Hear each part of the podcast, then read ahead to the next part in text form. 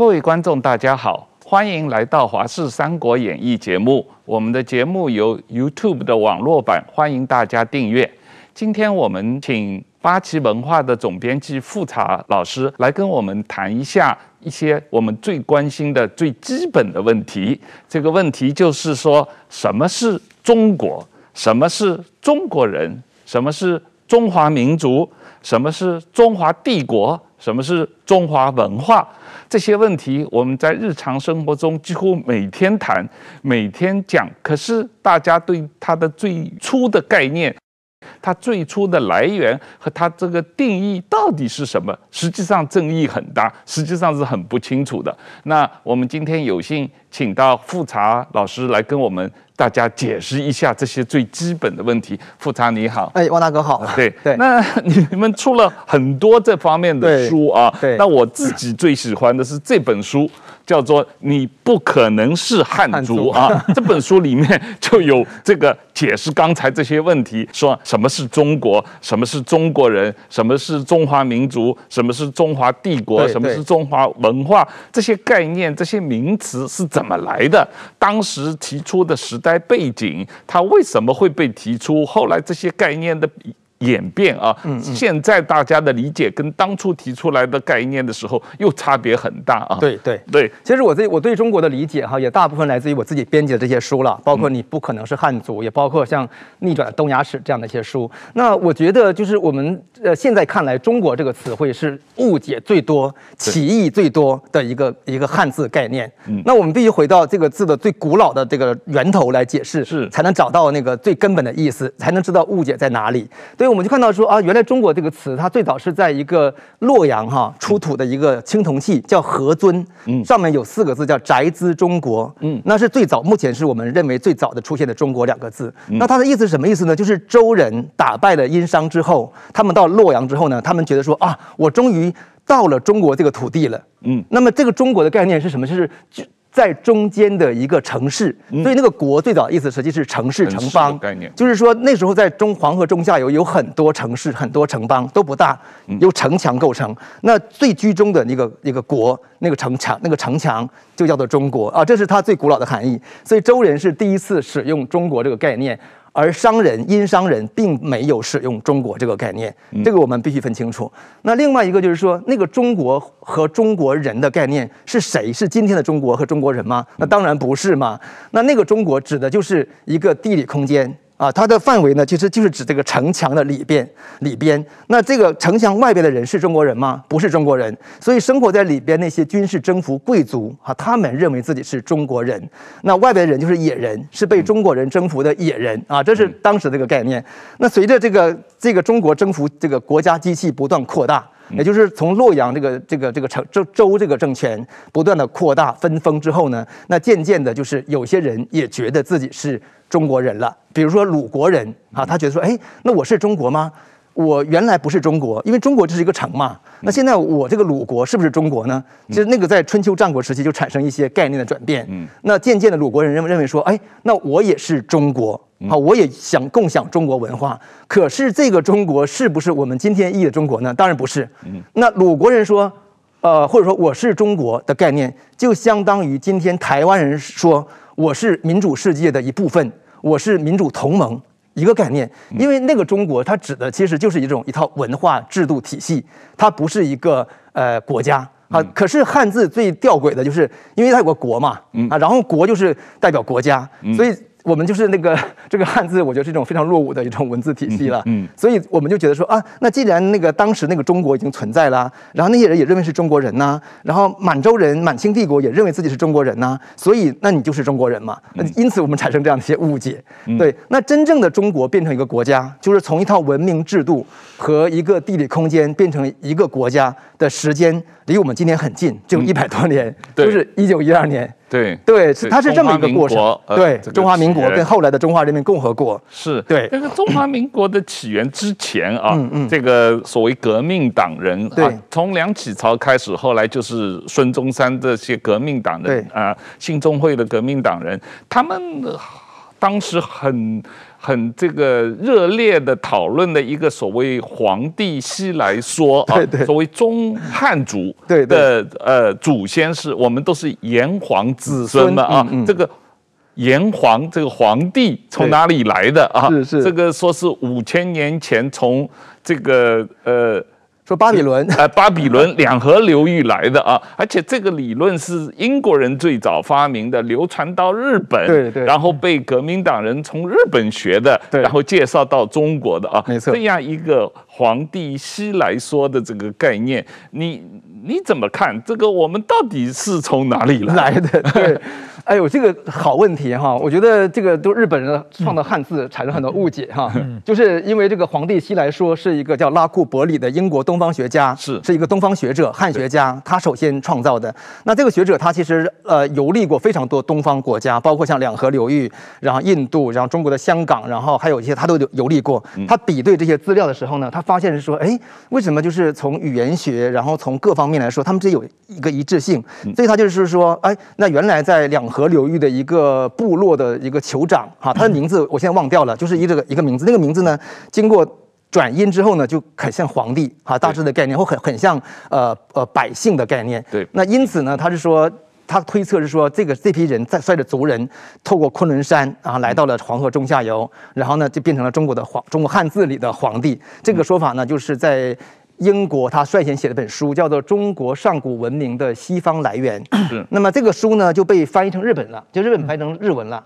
那日本呢，又把日本学者呢，在研究东洋史的时候呢，又把它写成叫《支那文明史》。嗯。然后呢，一九零三年，这个《支那文明史》呢，就翻译成中文。是。然后这个革命党人就如获至宝，因为他们那时候正好是有一个叫做种族论。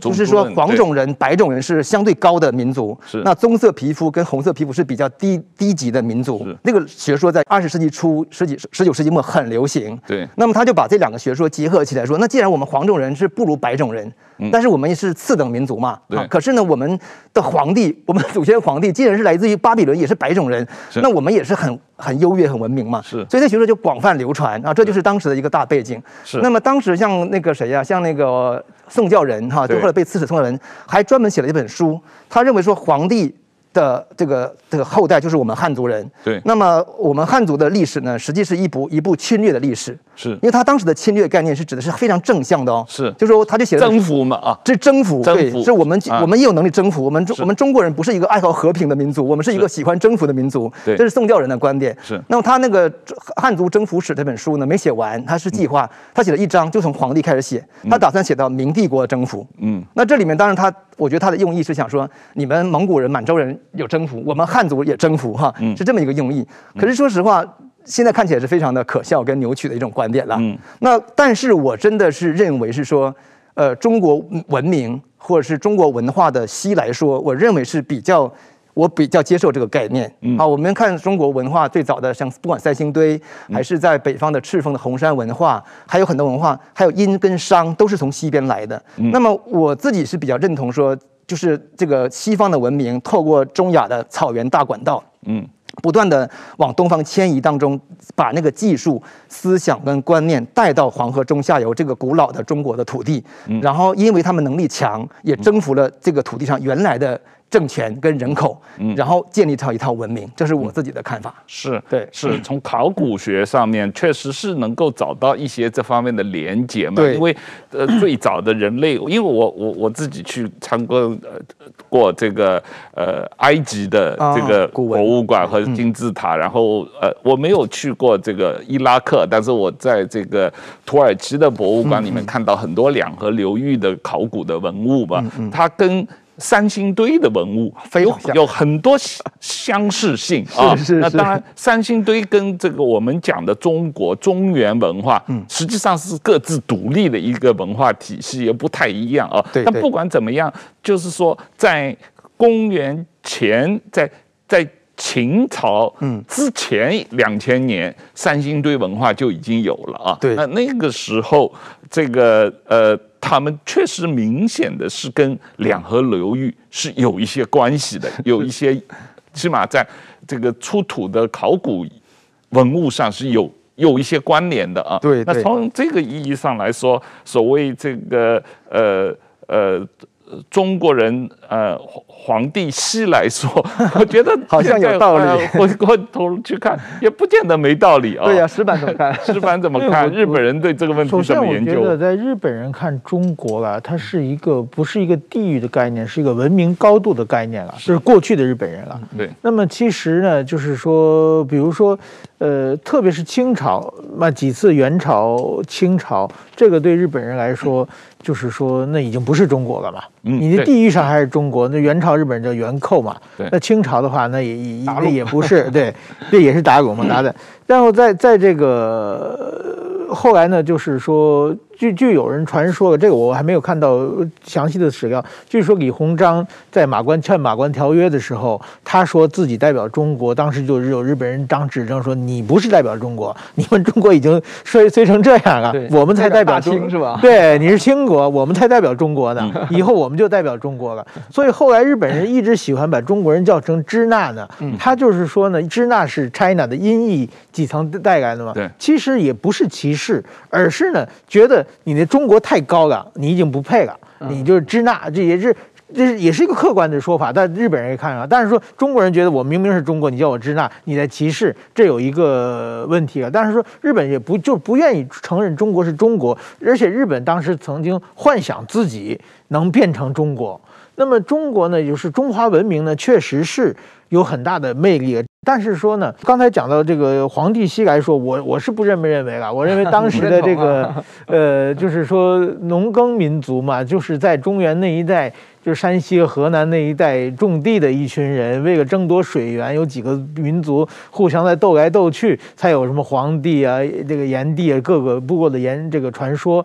然后我好像过去看过一个资料，就是说。好像是每一个民族，就是每每一个族群啊，争夺水源的每一个族群都有自己一个信奉的领袖，还有一个图腾嘛。对，有人信信仰熊，有人信仰蛇，有人信仰鹰，就拿一个动物当图腾。最后大家合并以后，把各个动物的这个特点集合在一起，就变成了龙，就是又能飞，又又又像蛇，又这这各种动物又很凶猛。就是说，怎么说呢？我觉得还是就是那一代。所谓的中原一带的他们的一个农耕文明，后来衍生出来的一个概念。那么，但是说，我觉得呢，就是后来为什么像清末出现这个皇帝西来说等等呢？就是当中国的文化碰到了工业革命之后的西方文化之后，彻底被人打打败了，彻底丧失自信的时候呢，要寻找自信，化在强行的在外面认个一个亲戚过来，呃，是有有这么一个概念。就是其实我觉得中国的文化呢，就是当。日本过去认为中国文化是一个文明的高度，但是这个呢是过去的日本人，就是我们看资料的话，明治时代啊、大正时代日本人这么想，今天的日本人已经完全不这么想了。这为什么呢？就是其实中国的这个儒家思想啊，这包括习近平讲的什么呃中华民族的伟伟大复兴，提出这些口号，就是中国永远是复古。你看孔子嘛，天天讲我们周公时候怎么样怎么样，然后那个呃那个李白也讲我们就是什么什么建安那个呃什么两晋的什么谢家怎么样怎么样，都是往上倒嘛，上面有先贤嘛，我们要向他学习。中国永远把这个努力的目标设定在几百年前，或者几千年前，那不可能进步嘛。那么西方的文化呢，它是一种。进取精神，一种探险精神嘛，所以说在科学上发展才有工工工业革命各方面的，所以这当这个两个文明冲突之后，等于东方的文明失败了，失败以后呢，那日本觉得。哎，那我们现在就是说明治维新以后，慢慢慢慢的，日本人也觉得还是西方这个这套比较好。嗯，而且在日本今天代表中国的，虽然有一些对像唐诗啊，或者对历史上有一些呃怎么说历史的向往或一种乡愁存在，但是大家认认可文明的时候，还是选定了就是西方的文明。所以中国作为一个。怎么说呢？文明的高度的这个概念呢，其实呢，渐渐的已经变成了，其实中华思想已经完全变成一个负面的呃词的意思已经很多了。是啊，是啊。我们回过头来再谈一下这个中华民族这个概念，在一百年前怎么被国民党人这个积极推动的啊？对。实际上我自己注意到他。中间也有一个演变的过程嘛。是是是。从最早的所谓驱除鞑虏，恢复中华，中华。这个呃，恢复中华是什么呢？是指的是这一张啊，这个清帝国的地图、嗯嗯、里面，这个恢复中华是指的这个明朝这个十八省的啊，所谓中国本部的这个十八省的这个概念，就是把这些人都赶出去，然后我就要这一块地方啊，这个叫驱除鞑虏，恢复中华。然后后来一九一二年中华民国成立的时候，孙中山又开始提出五族共和啊，就是这个五个族汉满蒙回藏，对这个五族共和。可是没有多久，到了一九二零年左右，对对对，孙中山又反对五族共和的概念，他提出要讲一个中华民族啊，这个我们都是。一个民族，中华民族啊，这样一个概念。那么这样一个演变过程，这个呃，你怎么看？这个整个这个好像似乎是非常，它不是一个真正的对于一个民族的。讨论社会学的问题，对，它完全是一个政治的问题嘛。我觉得是对，我觉得我们今天也要是把这个“中华民族”四个字哈做番做一番考古。对，最早这个“中华民族”这个四个字出现的时候呢，是梁启超发明的。是，那他基本是把呃汉字当中原有的“中华”两个字，这个字很早就出现了。中华，中华的字在。北魏、隋唐时期就大量出现啊，就是异族入侵这个中国土地时候呢，他们觉得说，哎，那我跟你你的不同是什么呢？他又发明一个华，用华的概念，就华夷之辨的概念，来区隔说，反正你会看到中华一出现，就是一定跟外族相对，不是谈中国内部，然后谈中国内部就用中国，但这个中华就有了。但民族的概念又是跟日本有关啊，日本人把西方的这个这个民族概念翻译成汉字，用民跟族，原来在汉字体系当中，民。和族是不不会连在一起的，是两个不同的概念。嗯，那个族的概念有点接近于民族，但日本人创造民族之后呢，又被这个清国留学生拿过拿到汉字世界来用，嗯，所以就合成为中华民族。所以中华民族这个概念，这个名词，对。梁启超也就在一百二十多年前发明的这么一个东西，所以这个中华民族是一个非常年轻的东西嘛。对对对，其实中华民族的概念，它一旦发明以后呢，它就会产生一些使用上的这个操作层面的一些变化。是我大致把它归结为三个阶段，就是说，从梁启超在一九零三年左右提出中华民族的概念的时候呢，他当时他觉得中华民族里面呢，他。一一会儿说中华民族就是汉族，一会儿说中华民族是包括汉族的很多族，他自己也是摇摆不定。是，但渐渐的形成一个中华民族是一个大大的，包括汉族的，包括其他民族的一个大的概念。那这个观念呢，它在北洋政权时代，也就是中华民国成立的时候呢，它一直没有被官方采用，就政府北北袁世凯政府。就是不会特别把中华民族强调，他当时用的概念更多是五族共和，对五色旗嘛，对，当时五色旗嘛。中华民国的第一个国旗是五色旗，没错，五色旗就是五族的，对，因为他继承了清帝国的五族，所以他也不可能把清帝国其他四族就按照这个孙中山的说法说驱逐鞑虏，只剩下中华，那就变一族就一色旗了嘛，对不对？所以你看这个五色旗的概念，恰恰是当时的五族共和的概念的一种象征。那然后这个概念呢，到了一九二七年，就是蒋介石。所率领的北伐成功以后，建立了第二中华民国的时候，这个黄大哥书中有写嘛哈？第二中华民国的时候呢，他其实会把中华民族的概念进行意义的偷换，就变成说中华民族是等于汉族加四族，对，就是说把汉族再凸显出来了。对，所以那个时候蒋介石就发明一个概念叫做宗族。就是说啊，中华民族是个民族，可是其他族都是宗族，汉族也是宗族，但是汉族呢是宗族当中的大宗，是大房，你们是小宗，那你们就是小民族啊，大致用这个概念来凸显。那这个概念到到了这个一九四九年之后呢，又演中共产党就借用使用使用中华民族概念，把它变成什么呢？变成说中华民族等于一个汉族加上五十五个少数民族，之前是没有少数民族的概念的。对，那么它是你会看发现这个四族。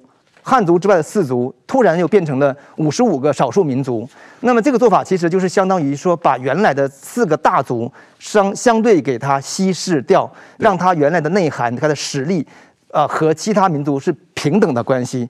那其实最终的用意也是凸显这个中华民族的汉族。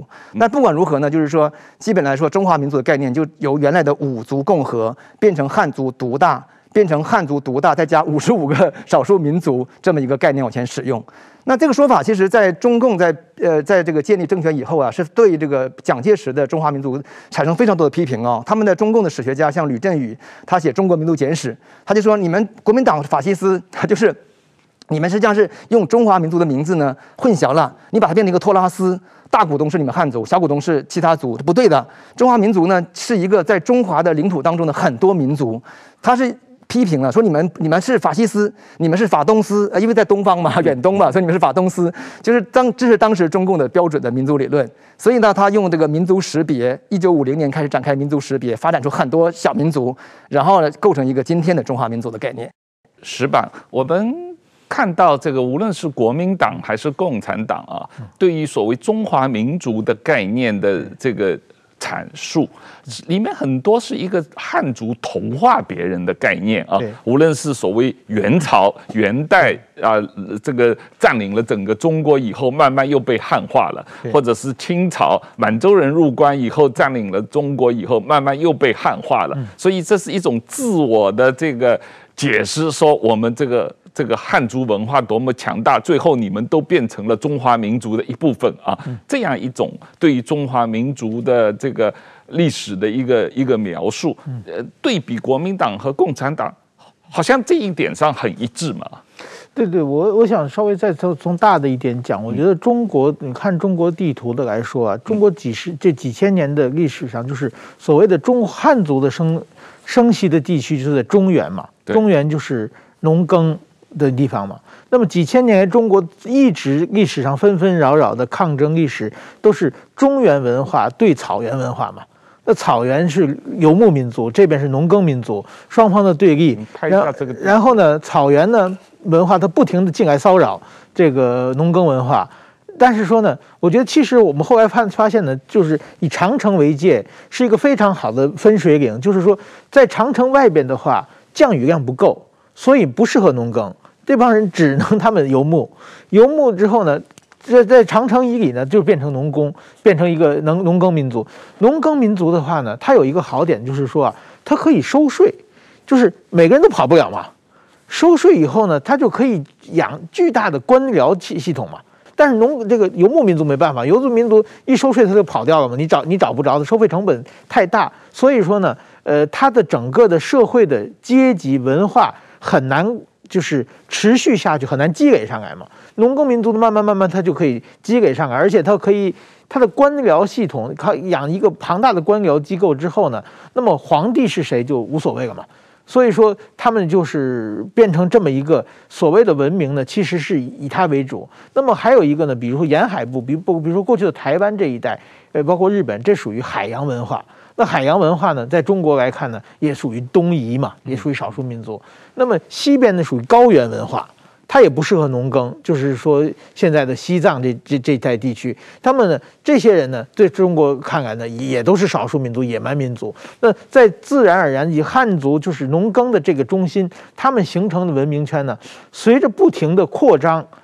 而且另外一个呢，就历史上汉族也并不是很强，多少次被少数民族打败嘛。但是少数民族呢，他们一旦占领上中原的地区以后呢，他们占领适合农耕的地方去，农耕的话，他们可以收税啊，他们生活可以比较过得比较轻松啊。所以说呢，他们就汉化了。汉化其实我觉得这是这跟这个自然生态是有很有关系的。那么呢，中国呢现在呢就慢慢慢慢形成了以就是中原文化以汉族为中心的。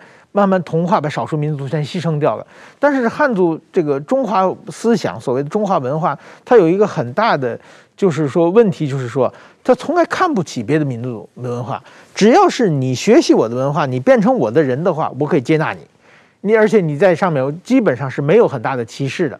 但是说你要是拒绝我的文明，你到现在为止还保想保留你们过去的呃文化语言。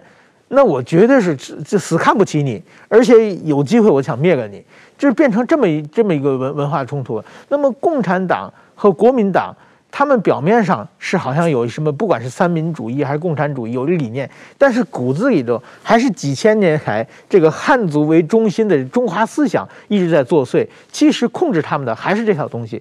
那么其实我觉得现在在台湾也是台湾早期，你看两蒋时代的一些资料，那还是中华思想。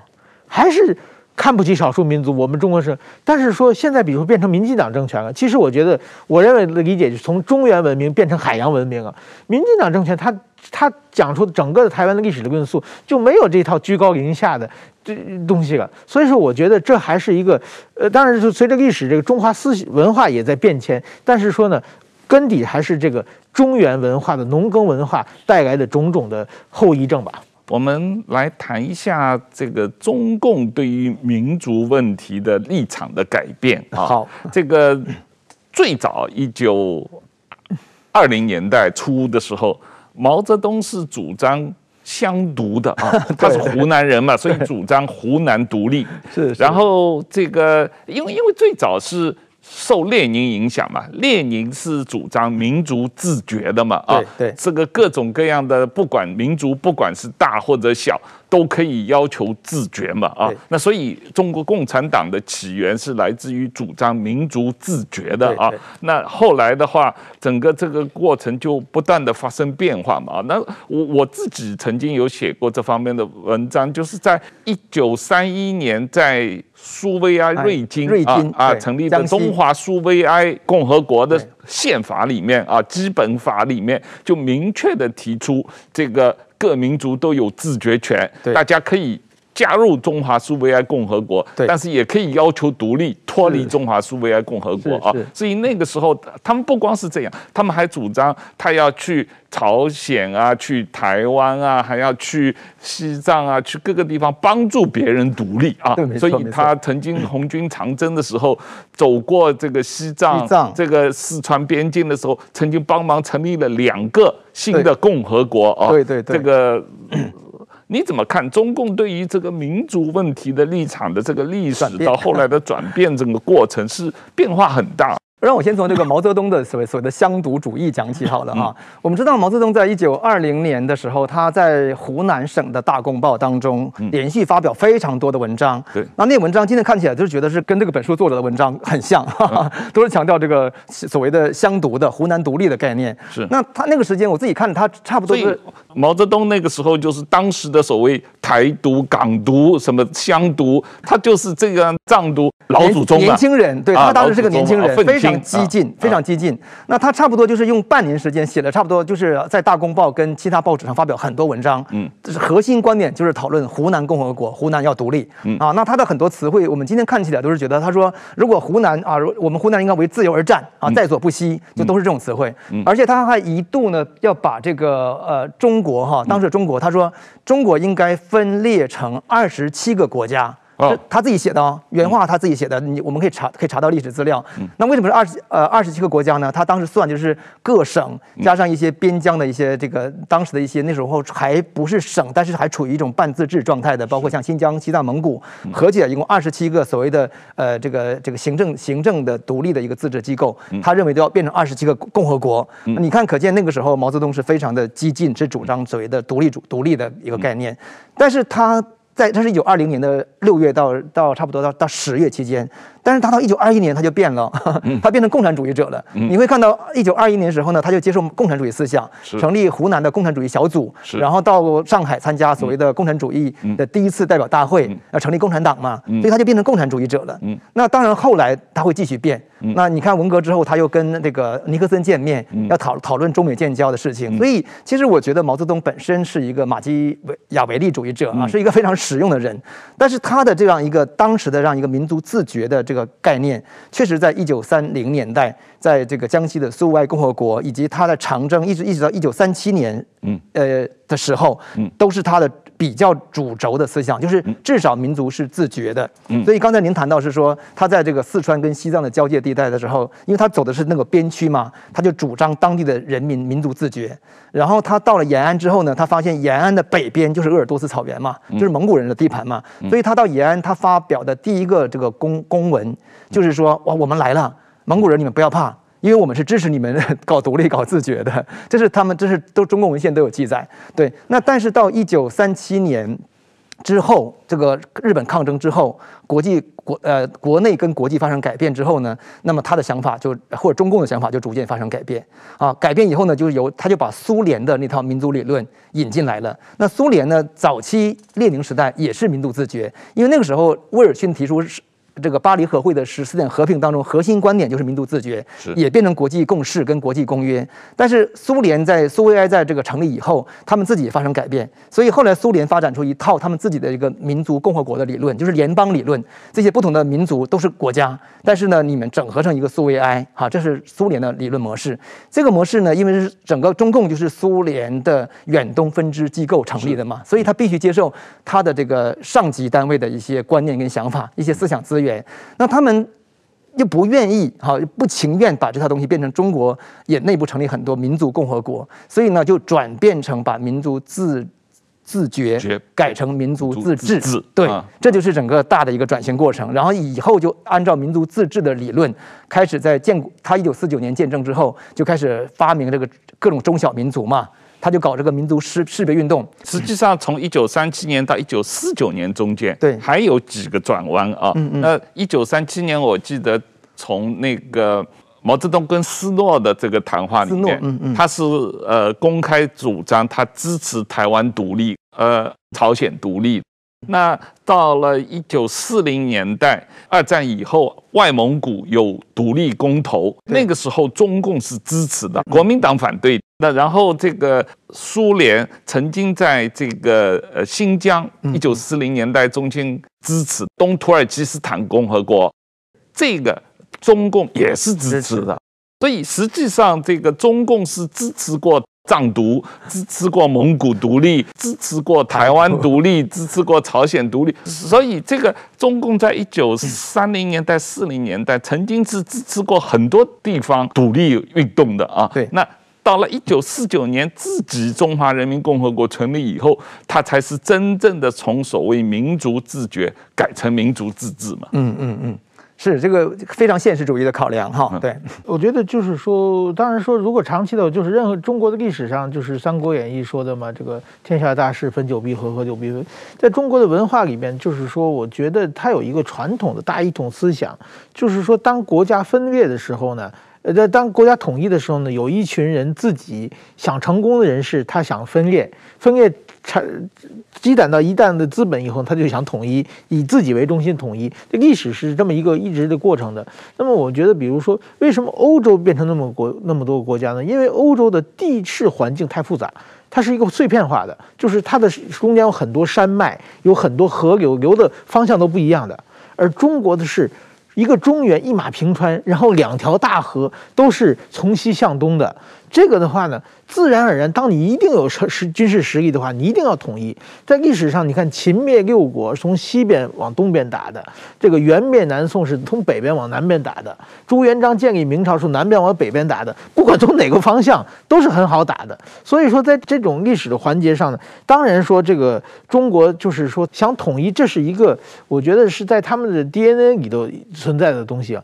当年春秋战国纷纷扰扰打个几百年。之后呢，这个孟子见杨惠王，杨惠王问他天下如何能安定？这个孟子就说定于一嘛，就是要天下一统才能安定。这种东西从孟子的时候，两千年前就一直在中国的这个 DNA 里存存下了。所以在历史上，虽然中国有无数个我们想独立，我们某些独立，但是只要是你在中原文明这个圈圈里面的的话，你不去灭掉别人，别人就一定会灭掉你。我觉得这有一种宿命论的关系。但是说，如果说，比如说，当然说，呃，西高原文明啊，或者是像台湾这海洋文明啊，他们是跟中原文明远远的离开的话，这个将来怎么说不好说。但是在中原，比如像湖南，那历史上就是楚国嘛。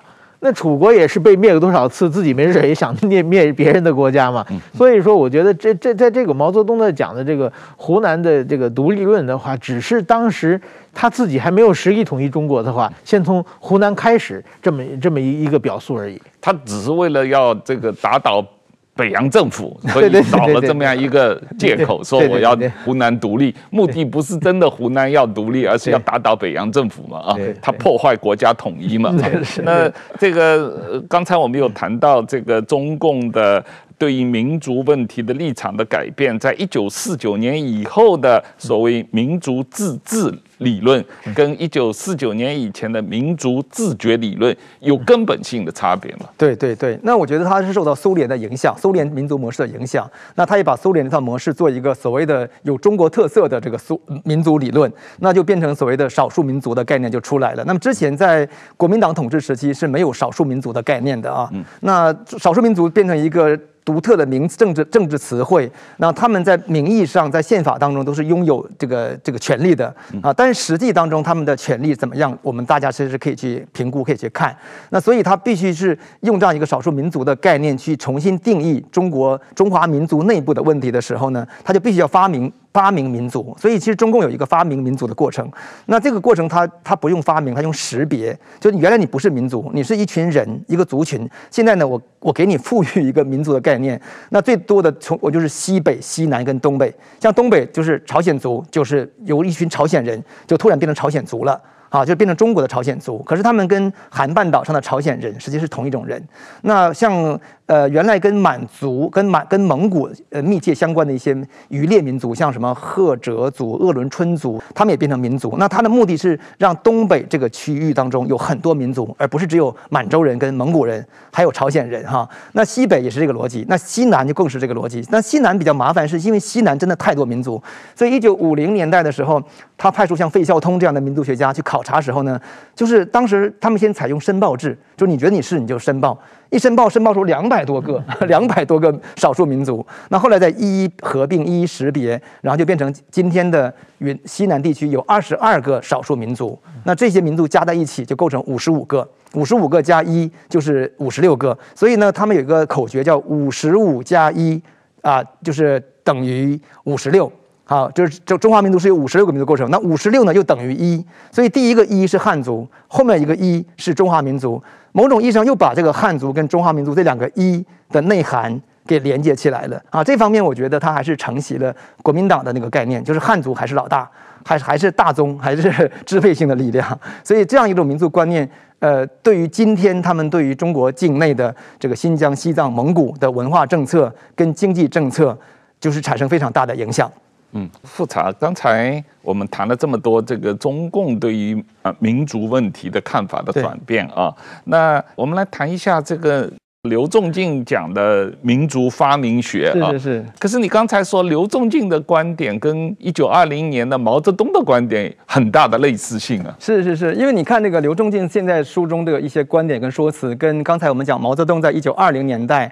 在湖南大公报的一些说辞非常的相近，所以他们其实，在理论上，我觉得都是用的就是呃威尔逊的这个民族自觉的理论。那民族自觉的理论呢，在整个呃整个这个西方国家在由这个原来的帝国转向民族国家的过程当中，其实它也是一个高度抽象概括出来的一个理论，就是先有这些事实，然后呃或者同时也有这样一些民族国家的概念互相激荡作用之后产生一些化学变化。那刘仲敬的这个民族发明学的理论是什么呢？就是。简单讲，它就是说，我们看整个全球历史当中，先从欧洲看起，因为欧洲就是西方是支配全球力量的一个中心，这个无法我们无法回避掉。那么他们最先产生民族理论，那这个民族理论一旦产生以后呢，首当其冲的就是周边那些帝国，比如说奥匈帝国、俄罗斯帝国跟鄂图曼帝国。鄂图曼帝国就是今天把巴尔干半岛、阿拉伯半岛还有土耳其整个涵盖在上面那个帝国。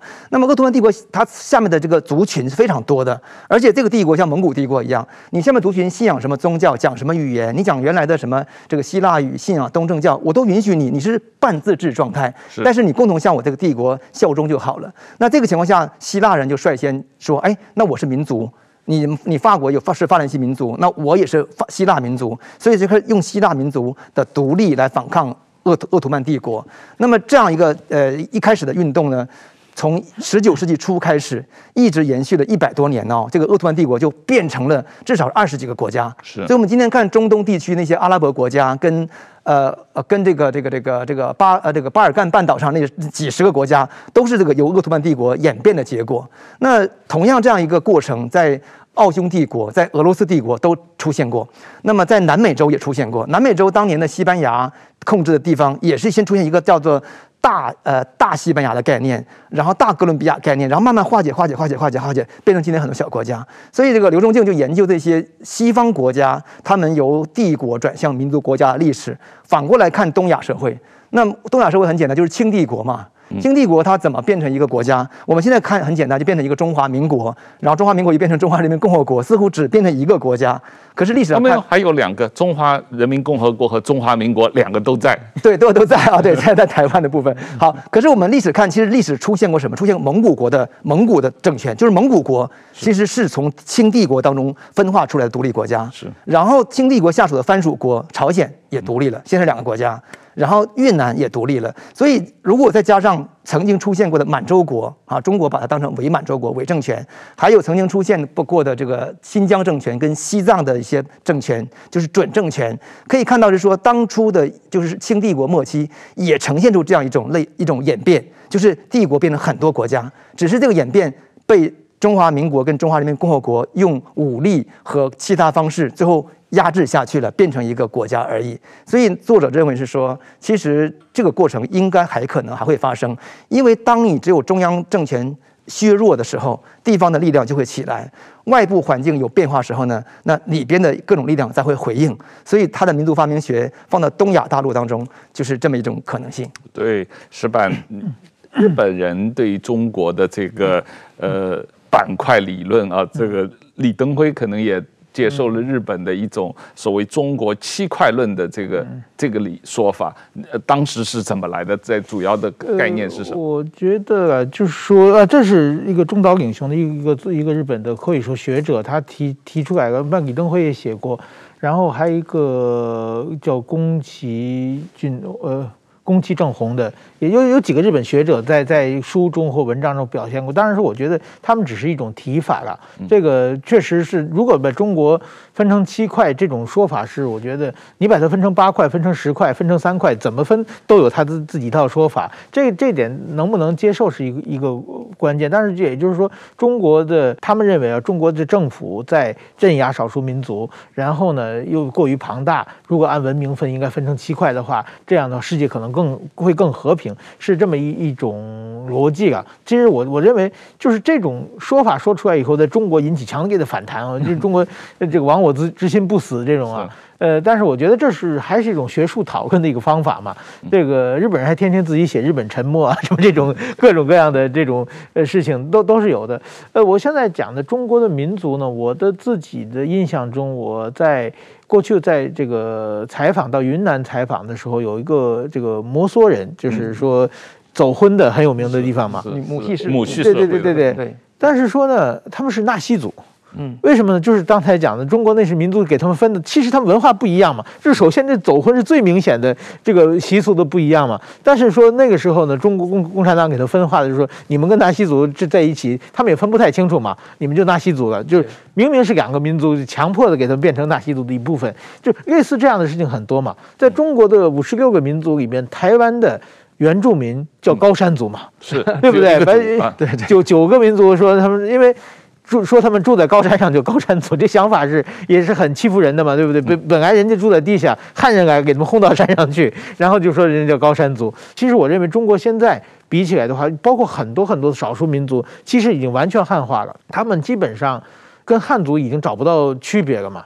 就比如说满族人啊，在中国我有很多满族的朋友，除了他自己填。这个民族上填满族以外，找不到他任何跟汉族不同的痕迹了。已经在不管是语言上、文化上、生活习惯上，我自己是不太接受这个观点的了 哈。对，我我就我说我认识很多满族的朋友，在在中国的满族朋友，就是找不到他们是填填。填自己民族项目是是这么写的，其实我不会用汉化，我会用现代化，就是说满满人跟汉人在十九世纪、二十世纪以后一起现代化了。这个现代化的核心是西化，这是我自己的解释。OK OK。但是汉化理论确实蛮有影响力的。对对对对，我我但是我我认为呢，民族呢，就是说民族其实呢，往往是在这种民族思想，民族是用于动员的，特别是战争、仇恨动员的时候最有效的。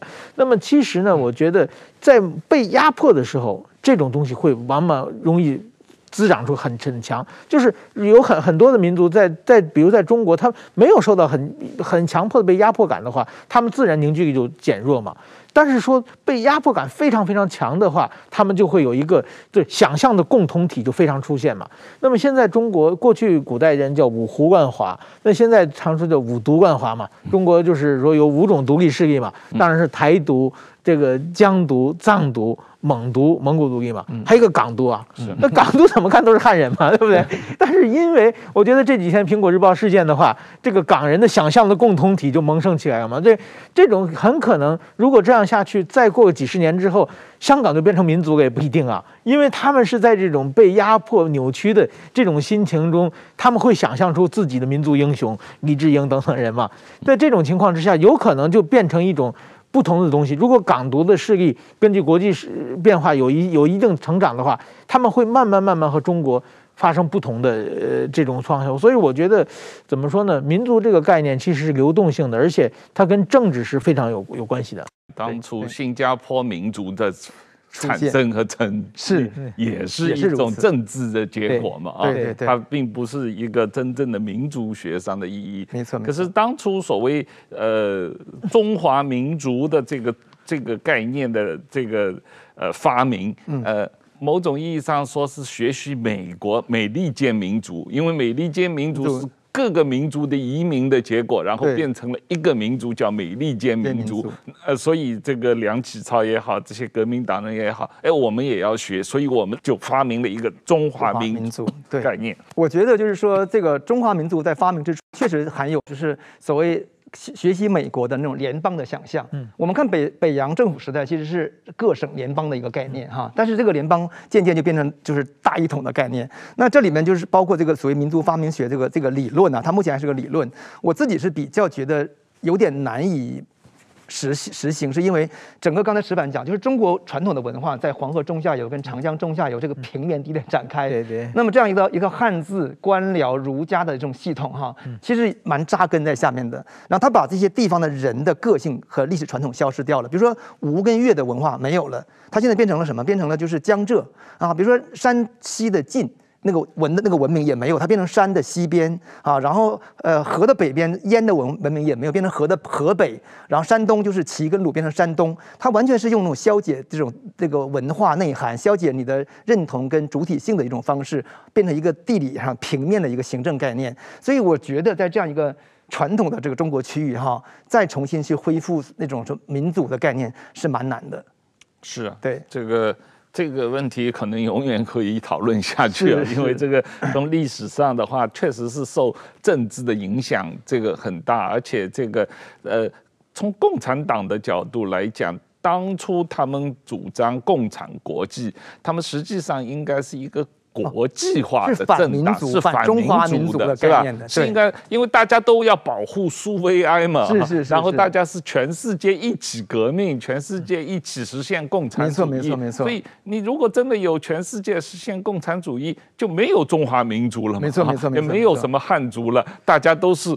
共产主义的共产党人嘛，是是是，所以这套理论的破产，就导致现在的这个中国官方再去提出中华民族伟大复兴的概念，又回到历史去了。是，他跟美国，比如川普谈提出让美让美国继再次伟大是不一样的，是往未来展开。我们历史伟大过，我现在未来要再伟大。但中国的文那个论述就变成，说我们中华民族伟大复兴啊，回到古代，回到过去，非常不同的逻辑。